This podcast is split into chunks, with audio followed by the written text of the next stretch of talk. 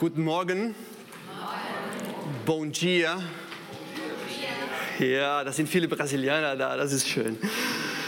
Ja, mein Name ist Maiko Müller. Genau. Darf ich auf Portugiesisch predigen? Nein, heute nicht.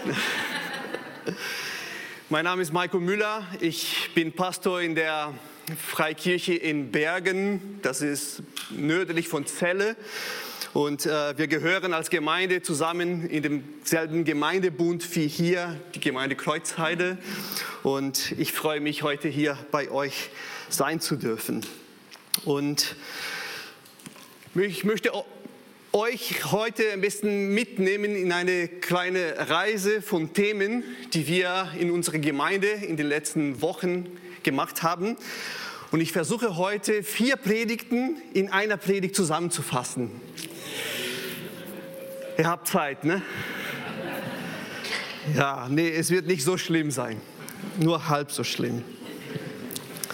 Aber es geht um Gebet heute und Gebet wissen wir, es ist wichtig. Gebet ist das Wesentliche im Leben eines Christens. Soll ich das ein bisschen anders hier einstellen oder ist das okay? Ja.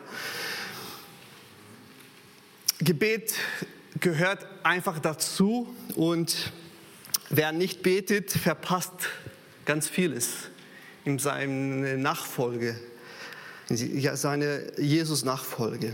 Denn Gebet für uns Christen ist nicht nur eine, eine Tätigkeit, eine frömme Tätigkeit, die wir tun, damit wir Pflichten erfüllen, wie es in vielen Religionen der Fall ist, sondern Gebet ist genau das Mittel. Es ist die Tür, wo wir mit Gott in Kontakt kommen, wo wir mit ihm in Dialog sind. Und deshalb ist es wichtig, weil Gott ist ein Gott, der mit uns in Beziehung sein möchte. Und Gebet hat eine besondere Stelle dabei. Es ist der Weg, wie wir die Stimme unseres Hirten Jesus Christus hören können. Es ist der Weg, in dem wir Gemeinschaft im Heiligen Geist erfahren können. Gebet ist der Mittel, womit wir unsere Seele sprechen lassen. Und dabei geht es heute in diesem Thema, wenn die Seele spricht. Gebet ist auch ein Kampf.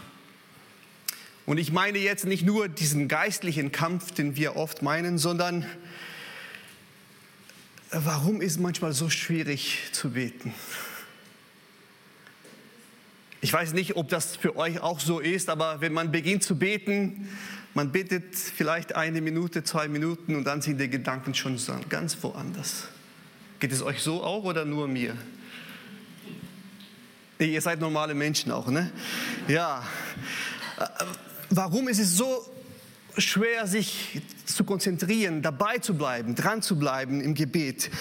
Ähm, wenn Gebet das Sprechen mit Gott ist und Gott alles ist, der Höchste, der Größte, der Schönste, warum ist es so schwierig, dran zu bleiben?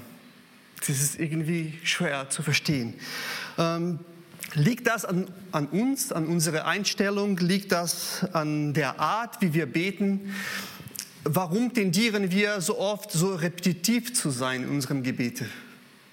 Ich weiß nicht, das, ob das für euch auch so ist, aber Plötzlich merke ich, Maiko, du betest immer das Gleiche und immer die gleichen Sätze und du kommst nicht voran. Oder wo liegt das Problem?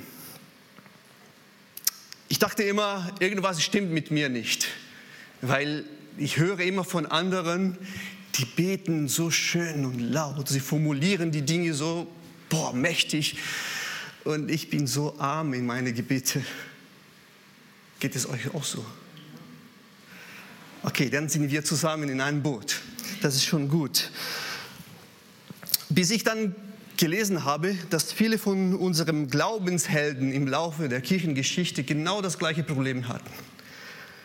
George Müller, der, Name mit der, der, der Mann mit dem schönen Nachnamen, der, er ist sehr bekannt dafür, für seine Arbeit zwischen den weisen Kindern in Bristol aber auch sehr bekannt für sein Gebetsleben. Und er hat Folgendes äh, geschrieben. Sehr lange sah mein Gebetsleben so aus. Frühmorgens begann ich so schnell wie möglich zu beten und verbrachte meine ganze Zeit bis zum Frühstück im Gebet oder fast die ganze Zeit. Aber was war das Ergebnis? Ich verbrachte oft eine Viertelstunde oder eine halbe Stunde oder sogar eine Stunde auf meinem Knie, bevor ich selbst mir bewusst war, dass ich Trost, Ermutigung, Demütigung der Seele gespürt habe.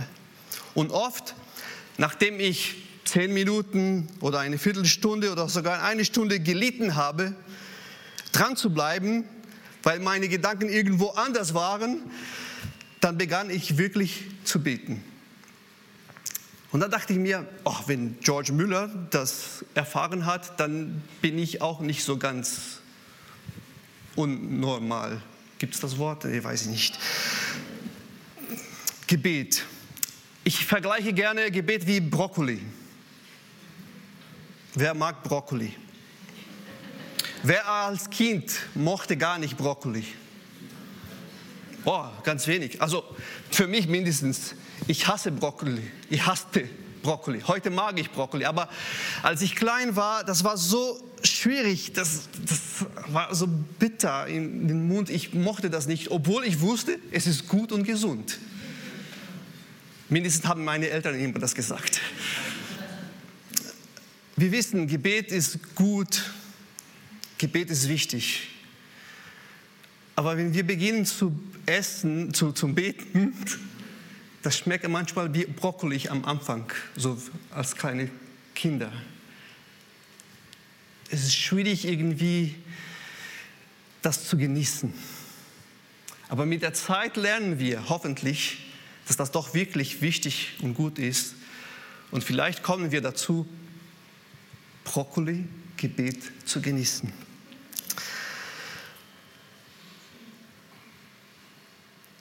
Ich möchte uns heute ein bisschen ermutigen, diese Hürden vom Gebet ein bisschen zu überwinden, indem wir ein bisschen genauer uns mit den Psalmen beschäftigen. Denn es ist nicht umsonst, dass genau in der Mitte der Bibel so ein Buch mit einer Sammlung von Gebete und Lieder sind. Und die haben das Ziel, uns dabei zu helfen, besser zu beten, dran zu bleiben im Gebet, zu erkennen, wie Gott es möchte, dass wir zu ihm kommen im Gebet. Und ich meine, mein Gebet und meine Hoffnung ist, dass dass du dich heute ein bisschen inspirieren lässt von solchen Gedanken und vielleicht beginnst ein bisschen genauer hinzuschauen in den Psalmen, um das Gebet besser zu genießen vor Gott. Aber warum die Psalmen? Ambrosius von Mailand, ein, einer der Kirchenväter, der hatte das so formuliert, äh, die Psalmen sind eine Art Turnhalle der Seelen eine Art Stadium der Tugend, in dem in verschiedenen Arten von Übungen vorgelegt werden, aus denen wir die besten geeignete auswählen können, um unsere Seele auszubilden. Wir bilden uns aus ne, für, für unsere Tätigkeiten im Beruf, aber manchmal lassen wir unsere Seele nicht ausbilden lassen. Obwohl jeden Sonntag, in dem wir zusammen uns treffen als Gemeinde, wir hören Predigten, wir singen Lieder, wir bilden unsere Seele aus, damit wir fit sein können in der Beziehung zu Gott. Aber dieser Gedanke hat mich gepackt. Eine Ausbildung, eine Art Turnhalle der Seele. Und wir müssen unsere Seele ausbilden lassen im Gebet, in, in der Gemeinschaft mit Gott. Erstmal, weil wenn wir zu Gott beten, müssen wir uns bewusst sein, Gott ist der ganz andere. Gott ist der Große, der Heilige, der Unerforschliche, der, wir können gar nicht zu ihm einfach so kommen. Es wäre so, als würden wir Ameisen sein und die Ameisen versuchen mit Menschen zu sprechen. Geht nicht so ganz. Wenn wir auch mit ganz vielen Dingen konfrontiert werden in uns, mit Gedanken, mit Meinungen, mit Gefühlen, dann ist es gut, dass wir ähm, im Gebet nicht auf uns allein gestellt sind, sondern dass wir einen Reiseführer haben. Und die Psalmen, die dienen als Reiseführer, als, als Lehrer für uns in diesem, äh, in diesem Prozess.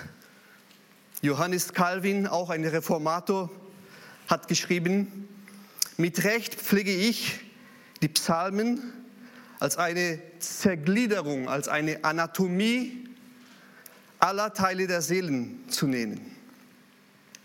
Denn ein jeder findet hier ein Spiegelbild aller inneren Regungen, die ihn bewegen.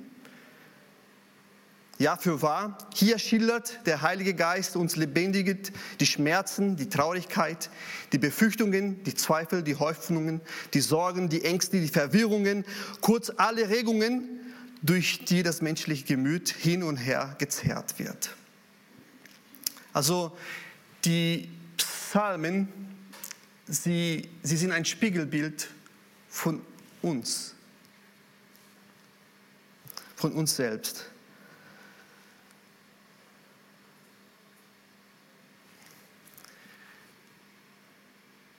Es gibt einen Satz, den ich mag, ist, die ganze Schrift spricht zu uns. Aber die Psalmen, die sprechen für uns. Die ganze Schrift, da hören wir Gottes Wort zu uns.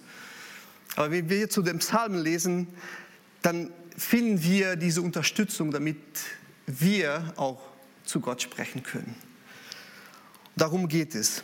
Und dann ganz kurz noch zum Begriff Seele. Wenn ich über Seele spreche hier, lass die Seele sprechen, geht nicht nur um, um irgendwie ein Teil von uns, den wir manchmal mit Geist verwechseln, der in uns drin ist, sondern es geht um diesen hebräischen Denken, was Seele bedeutet. Im hebräischen Denken bedeutet Seele den ganzen Mensch. Körper, Geist als eine Einheit. Als Gott den Mensch geschaffen hat, nahm er aus dem Staub, formte den Menschen und hauchte in seinen Nasen den Atem des Lebens. Und so wurde der Mensch eine, lebend, eine lebende Seele. Seele bist du. Es ist nicht so, dass du eine Seele hast. Du bist eine lebendige Seele. Und wenn die Seele spricht, wenn wir zu Gott im Gebet kommen, heißt es, wir lassen es zu, dass all unsere Gedanken, Gefühlen, all das, was uns ausmacht, all unsere Sorgen, all unsere Gedanken, unsere Freuden, das, was uns zum Feiern bringt, all das findet Platz in diesem Raum Gebet, in der Gegenwart Gottes. Wenn der Psalmist im Psalm 42 schreibt, wie der Hirsch schreit nach frischem Wasser, so schreit meine Seele Gott zu dir meine Seele dürstet nach Gott, nach dem lebendigen Gott, dann meint er nicht nur so ein Teil von mir irgendwie, mein Geist, sondern mein ganzen Ich dürstet nach Gott. Mein ganzen Ich, mein ganzen Sein will Gott erfahren. Verstehen wir das? Und so wollen wir, wollen die Autoren von den Psalmen uns leiten dass wir es zulassen, dass die Psalmen für uns sprechen, wenn wir sie beten. Und vier Dinge sind wichtig für uns heute. Erstens, zuhören.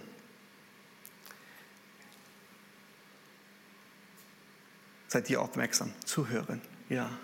Zuhören, bevor wir unsere Seele sprechen lassen. Es ist wichtig, dass wir aufmerksam zuhören, was der Vater im Himmel zu uns sagt, was Jesus Christus zu uns sagt, was der Heilige Geist zu uns sagt.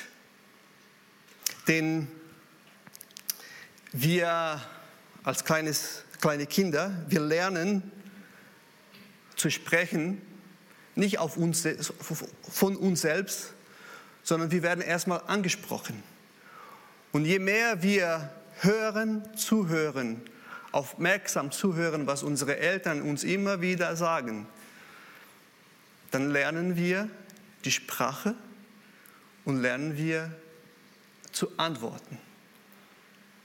Das heißt, das Erste, was wir in dem Psalmen lernen, ist die Wertschätzung vom Gottes Wort. Denn dadurch spricht Gott zu uns. Und dass wir aufmerksam lesen, hören.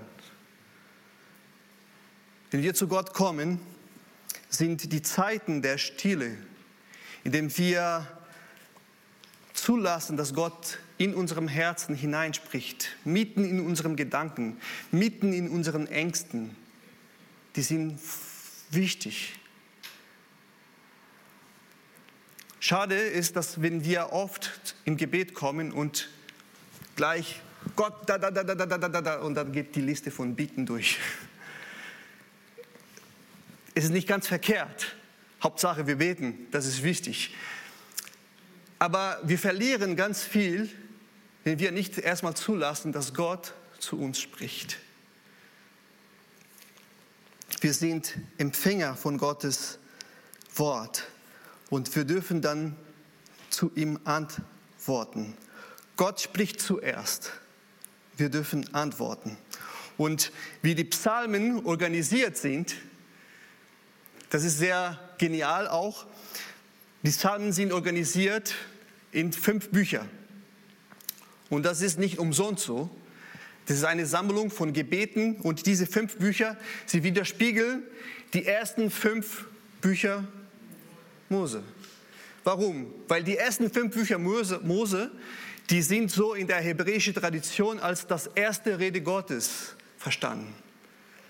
Gott redet zuerst zum Volk und dann kommen die Propheten in der Biblia, in der Biblia Hebraica, kommen die Propheten, die legen das aus, sie warnen das Volk wieder zurück zu diesem ersten Wort Gottes zu kommen.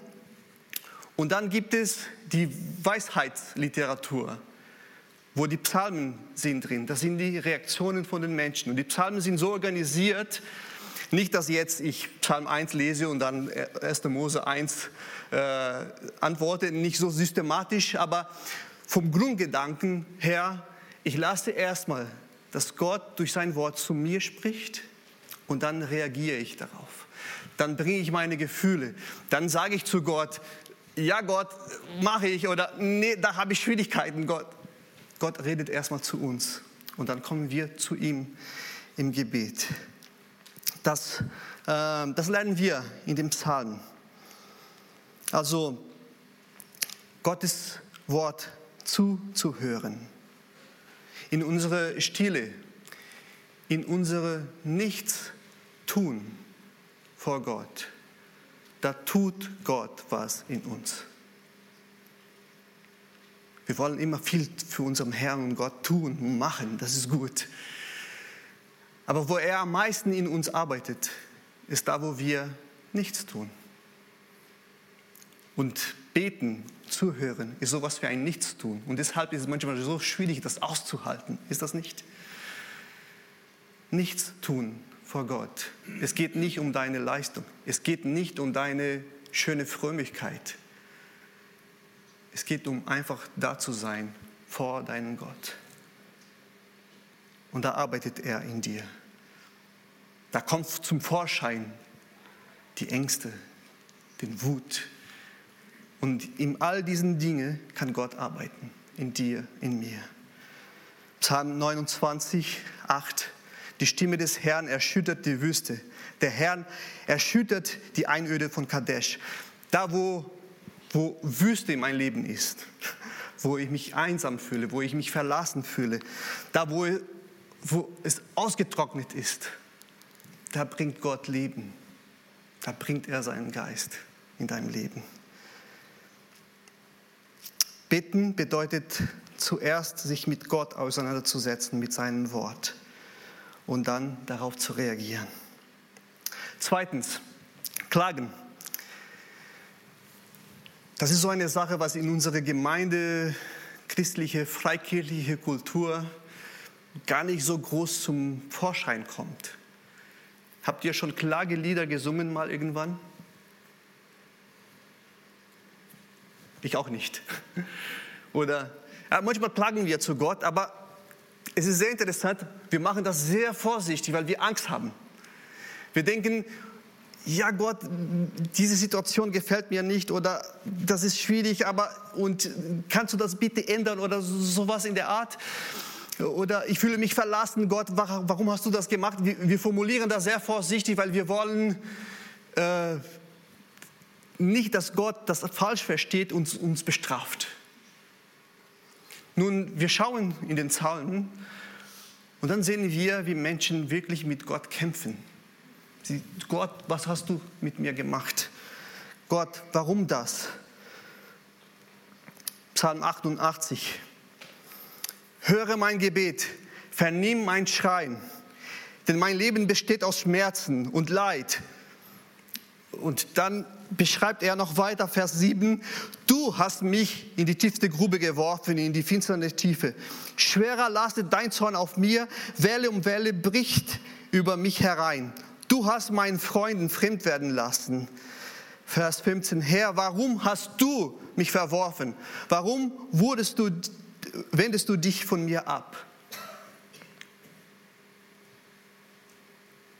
Es ist schön mutig, so vor Gott zu reden ihm die Schuld zu geben, dass es mir schlecht geht, oder? Ob das wirklich Wahrheit ist, dass Gott schuld ist, ist eine andere Sache. Es geht erstmal um diese Ehrlichkeit vor Gott, das zu sagen, was die Seele wirklich fühlt. Und das lernen wir bei den Psalmisten. Sie vertuschen das nicht. Sie versuchen das nicht schön, schön zu reden. Sie öffnen ihre Gefühle vor Gott und sie klagen ihrem Leid, ihrem Schmerz. Jesus selbst ist uns ein Beispiel dafür. Wir lesen sehr oft, dass Jesus selbst geklagt hat beim Tod des Lazarus, als er über Jerusalem weinte, im Garten Gethsemane, in seinem Gebet am Golgatha. Mein Gott, mein Gott, warum hast du mich verlassen? Wir dürfen diese Gefühle zu Gott bringen. Wer klagt, der versinkt nicht allein im Leid, er verdrängt es auch nicht, sondern er bringt seine Trauer, seine Traurigkeit, seine Verlassenheit, seinen Zorn zu Gott. Und bei Gott ist der sichere Ort, das abzuladen.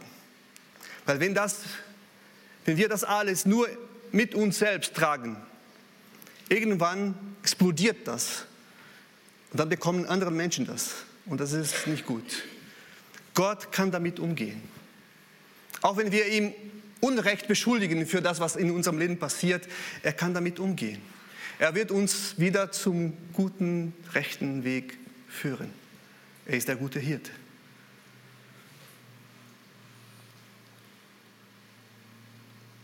Klagen.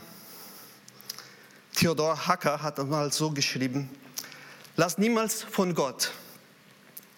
Liebe ihn. Wenn du das im Augenblick nicht kannst, dann streite mit ihm, klage ihn an und rechte mit ihm wie Hiob. Ja, wenn du das nicht kannst, lästere ihn aber. Lass ihn nie.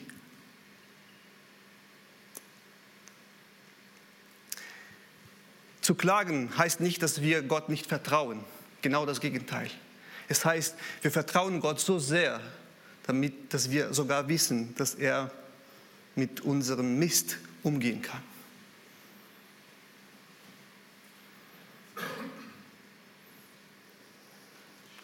Nun, wenn wir die Klagepsalmen lesen, dann werden wir schnell auf manche Rache Aussagen kommen. Und die versperren uns unseren Zugang zu den Psalmen. Ich mochte nie, die Psalmen zu lesen, weil manchmal kamen solche Gedanken so, ne? Äh, wie Psalm 139. Wenn ich sitze oder wenn ich aufstehe, du weißt es, du kennst all meine Gedanken. Vers 14. Ich danke dir, dass du mich so herrlich und ausgezeichnet gemacht hast. Wunderbar sind deine Werke, das weiß ich wohl. Und dann plötzlich kommen solche Aussagen wie Vers 19. Gott, wenn du nur die Gottlosen vernichtest wolltest,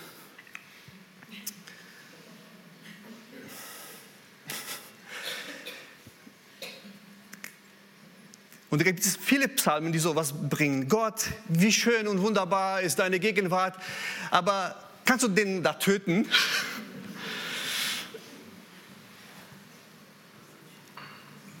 Und dann haben wir in unserem Ohr solche Aussagen von Jesus, ne, liebt eure Feinde, tut wohl denen, die euch hassen. Äh, wie bringen wir das zusammen? Und für mich persönlich, das war immer so eine, ein Hindernis, die Psalmen weiterzulesen, weil ich dachte, das, das hat nichts. Erstaunlich ist aber zu wissen, dass all das, was Jesus gesagt hat, zum Beispiel liebt eure Feinde, tut wohl denen, die euch hassen, das sind alle Dinge, die Jesus aus dem Alten Testament wiederholt. Das sind keine neuen Gedanken im Grunde. Also die, die Psalmenschreiber, die wussten das. Und trotzdem bringen sie das zum Ausdruck. Wie ist das? Genau aus demselben Grunde, wie ich das davor gesagt habe. Bringen wir diese Gefühle, die wir doch immer wieder haben, zu Gott. Erstmal, bevor es irgendwo anders explodiert. Und wir haben diese Gefühle. Du denkst, du hast es nicht. Bei Vorbereitung dieser Predigt stand ich in meinem Büro und da raste ein Auto vor der Straße hin und her. Was dachte der Michael? Ach, hoffentlich findet er einen Baum irgendwo und boah.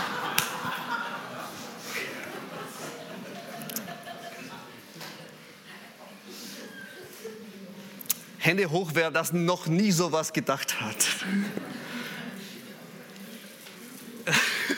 Vielleicht nicht so das, ne? Ja. Aber irgendwie, wir wollen immer, wir, wir wünschen immer das Schlechte für andere Menschen, die uns nicht gefallen. Wir, wir, wir vertuschen das manchmal nur mit anderen Worten. Naja, das wird ihm schon leid tun. Leid tun. Oder warte ab, er wird es bereuen. Wir, wir verstecken unsere Rache gegenüber anderen Menschen sehr gut als christlich sozialisierte Menschen. Das ist okay, das ist gut so, besser als gleich explodieren. Aber deshalb solche Gefühle erstmal zu Gott bringen. Weil das, was ich jetzt gesagt habe, dieses Beispiel mit dem Auto da, das war so leicht. Aber da gibt es Menschen, die dich und mich wirklich ärgern. Der Nachbarn, der immer da Streit gibt wegen, keine Ahnung was, Lautstärke, Zaun oder sowas. Der lacht, ihr wisst das, worüber ich spreche. Oder derjenige in der Gemeinde, der, der immer so schief zu mir schaut oder sowas. Und da wächst immer so ein Ablehnungsgefühl in unserem Herzen gegenüber diesen Menschen. Und das kann zu Groll, zu Rache führen. Bring diese Gedanken zuerst zu Gott. Und auch wenn du sagst, ich wünsche mir, diese Person wäre beim Herrn.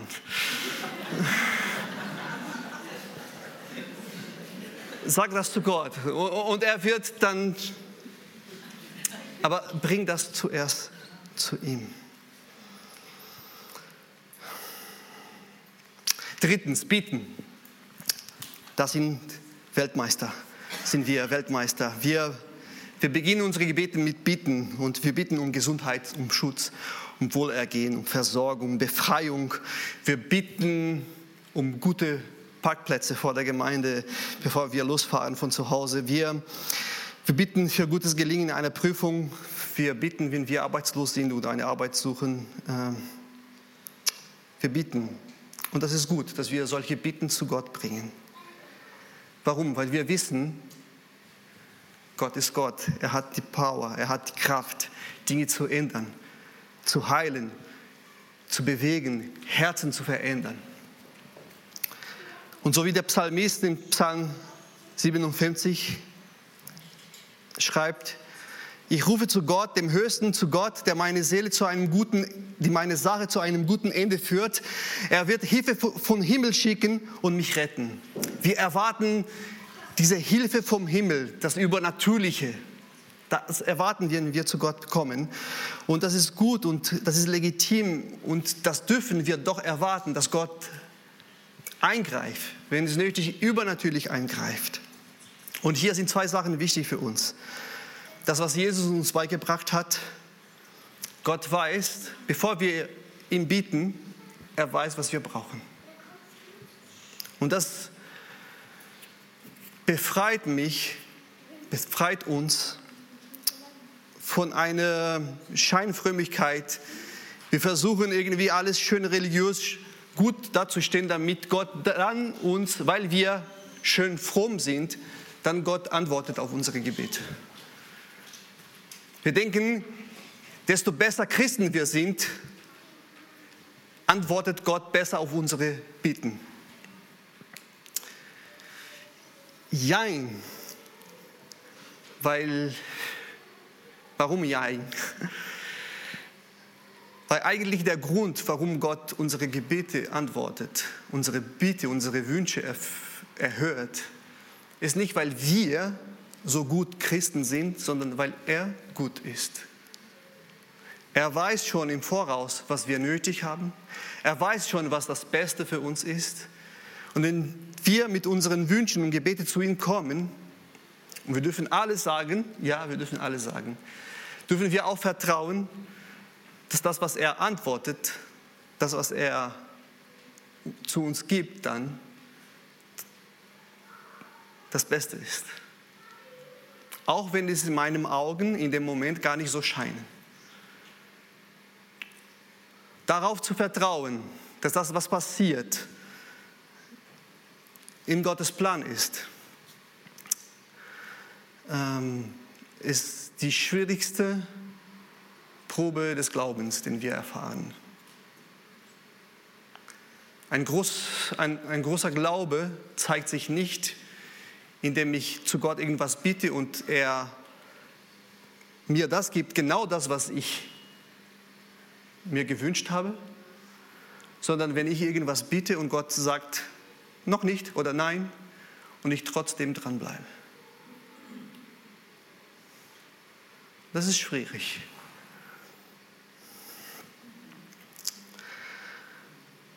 Gott kommt und handelt übernatürlich in unserem Leben. Das haben Menschen damals erwartet. Das dürfen wir auch heute erwarten. Gott ist aber nicht einfach ein Gott, der alles von oben herab für uns erledigt. Er lädt uns ein, Mittäter zu sein, auch selbst zu handeln, ein Segen zu sein in dieser Welt.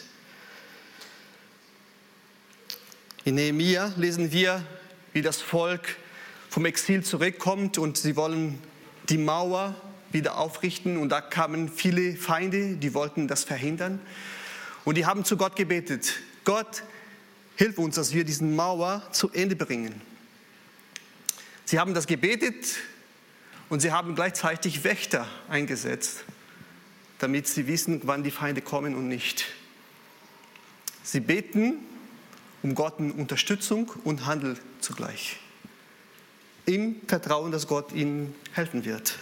Oder in Jesaja 38 ist König Hiskia todkrank und Jesaja sagt zu ihm, du wirst sterben.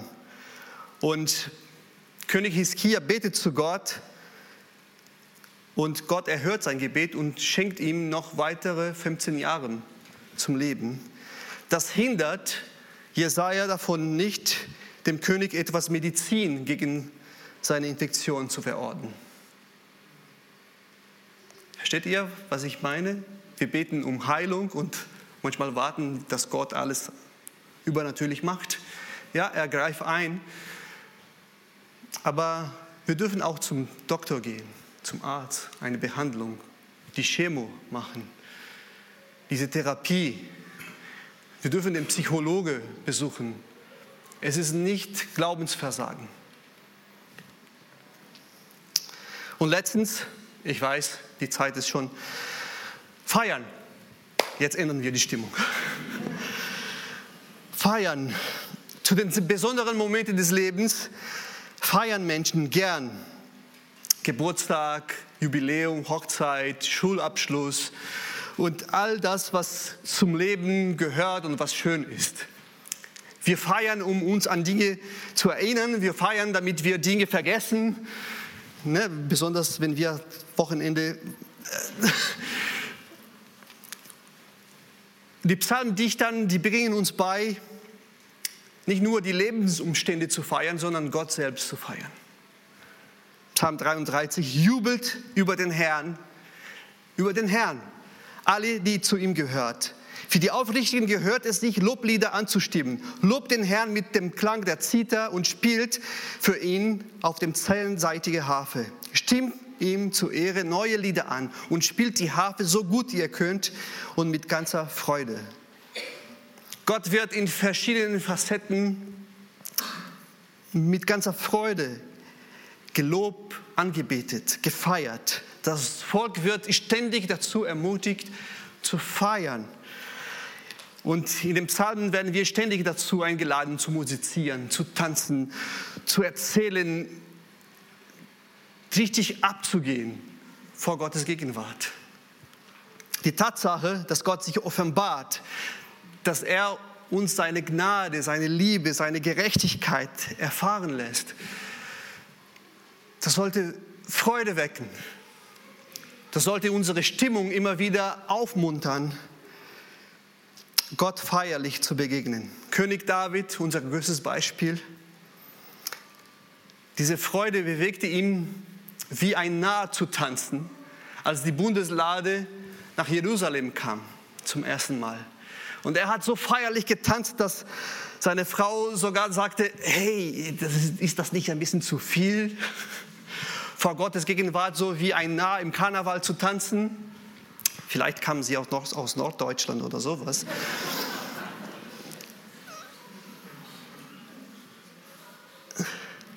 Das Ziel aller Gebete auch wenn es mit einer Klage beginnt, auch wenn es eine Bitte, wenn, auch wenn wir unsere Sorgen vor Gott bringen, das Ziel aller Gebete ist die Anbetung, ist Lobpreis. Ist das dazu zu führen, dass wir Gott loben. Und genau das lernen wir in den Psalmen. Auch die schwersten Klagepsalmen enden immer mit einer Aussage der Anbetung, des Lobes. Und wenn der Psalmist in dem Moment das gar nicht kann, Psalm 42, warum bin ich so mutlos, warum so traurig, auf Gott will ich hoffen, denn eines Tages werde ich ihm wieder loben, mein Retter und mein Gott. Sehr oft stecken wir in Situationen, wo wir gar nicht loben, gar nicht feiern können. Wir können diese Hoffnung, wie der Psalmist hier auch haben. Jetzt kann ich nicht. Gott. Aber eines Tages weiß ich, ich werde hier sein und vor deiner Gegenwart tanzen und feiern, mich freuen. Wie David, mich ergötzen vor der Gegenwart Gottes. Loben, preisen und danken, das größte Ziel aller Gebete. Und warum diesen Drang zu feiern? Wo lernen die Psalmisten das? Von Gott selbst. Denn er selbst ist ein Gott, der gerne feiert. Gott hat ganz viele Feste verordnet. Und die Psalmisten, die fordern auch alle Menschen dazu auf. Psalm 33, 8. Alle Menschen sollen den Herrn achten und in Ehrfurcht vor ihm stehen. Wenn die Psalmisten das tun, tun sie das einfach, was jeder Mensch macht, wenn, wenn wir irgendwas Schönes, Wundervolles begegnen. Man sieht ein, ein Kunstwerk und wir bewundern das. Wow. Wir, wir sehen eine, einen schönen Sonnenuntergang und wow. Wir essen was Leckeres. Mmh. Bewunderung gehört dazu, oder diese, solche Ausdrücke der Bewunderung gehört dazu zum Bewundern. Wenn wir zu Gott schauen, der Schönste, der Mächtigste, der Größte, der Barmherzigste, der uns in seiner Gnade begegnen, begegnet, dann werden wir dahin kommen, ihm zu loben, früher oder spät. Und wir drängen andere Menschen, das auch zu tun, wenn wir irgendwas bewundern. Wenn wir, wenn die Jungs schöne, ein schönes Mädchen schauen, ist das nicht schön? Die fragen die Kollegen. Wenn wir ein schönes Buch lesen, dann wollen wir das, hey, du musst das auch lesen, du musst dieses Lied auch hören. Sie, sie wollen das teilen. Du musst diesen Gott auch kennen, du musst diesen Jesus auch kennen. Und wir ermutigen, ermutigen uns einander, das zu bewundern, was wir, was wir selbst bewundern. Und diese Erfahrung macht die Sache rund, macht das alles vollkommen. Denn Gott verlangt Lob und Preis. Nicht im Sinne von, Gott will das, weil sonst ist er, er braucht unserem Lob, weil sonst ist er sauer da oben im Himmel. Nein, er ist so wunderbar, so schön, wie ein, ein, ein leckeres Essen. Und es verlangt eine wunderbare Reaktion. Mm, das schmeckt. Ja, es ist gut, vor Gottes Gegenwart zu sein. Es ist gut, mit Gott zu leben.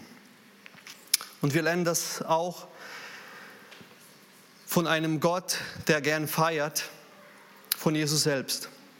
Als er die Gleichnisse im Lukas 5 erzählt. Es geht um eine, ein verlorenes Schaf, eine verlorene Münze und einen verlorenen Sohn. Und immer wenn sie wieder gefunden werden, ist Party angesagt. Und die Aussage ist, genauso ist im Himmel die Freude, die Party über einen verlorenen Sünder, der zu Gott zurückkehrt. Gott feiert gerne, zusammen zu sein mit dir und mit mir. Gott kennt dich, er kennt mich, Psalm 33, Vers 13 und 15. Der Herr schaut vom Himmel herab und sieht alle Menschen. Von seinem Thron aus sieht er jeden Einzelnen. Und es ist nicht so ein Sehen wie ich heute. Ich sehe, einige sind schon müde. Anderen fragen sich, wann bringt er das zum Ende? Er sieht noch tiefer. Er, er, er sieht die Sorgen. Er sieht die Ablehnung. Er sieht den Groll, den du trägst über deinen Nachbarn. Er sieht die schöne und die schlechte Sachen in deinem Herzen. Und trotzdem kommt er zu dir und sagt, ich schicke dir meine Liebe, meine Gnade. Ich will dich verändern. Er kennt dich und mich. Er hat ihre Herzen gemacht und weiß um alles, was sie tun.